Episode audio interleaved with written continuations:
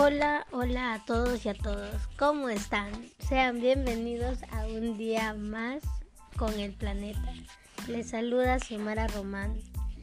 En esta oportunidad trataremos acerca de la contaminación del aire. Conocerás algunos problemas o cosas que los ocasionan y podrás tener varios consejos. Sin nada más que agregar, pónganse cómodos y comencemos.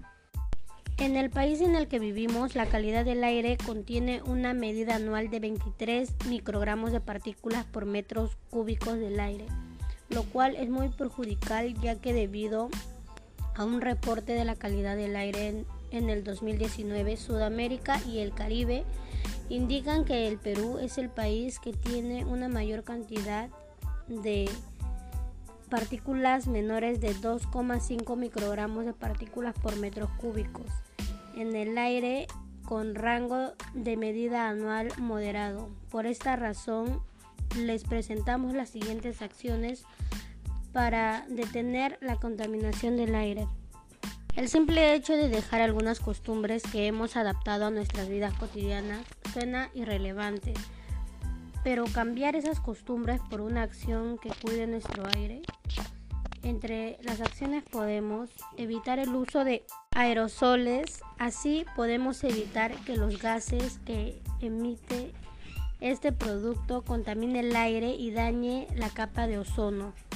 Los aerosoles contienen en sus sustancias unos compuestos orgánicos volátiles, sin decir son contaminantes que cuando entran en contacto con la luz del sol producen el conocido gas de ozono en la capa más baja de la atmósfera terrestre.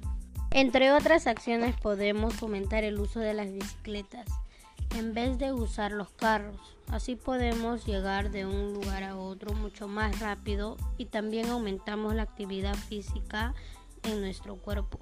Asimismo, practicar y mejorar nuestra salud porque el uso de carros expulsa emisiones tóxicas de los motores de automóvil, ocasionando desde problemas leves como son los dolores de cabeza, reducción de la capacidad de reacción y concentración y la falta de visibilidad.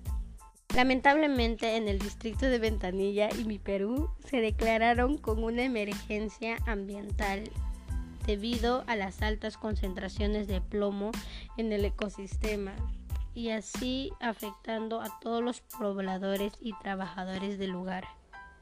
A todos mis oyentes tratar de seguir los consejos dados y sobre todo ponerlos en práctica. Sin nada más que decir, me despido de ustedes. Hasta luego.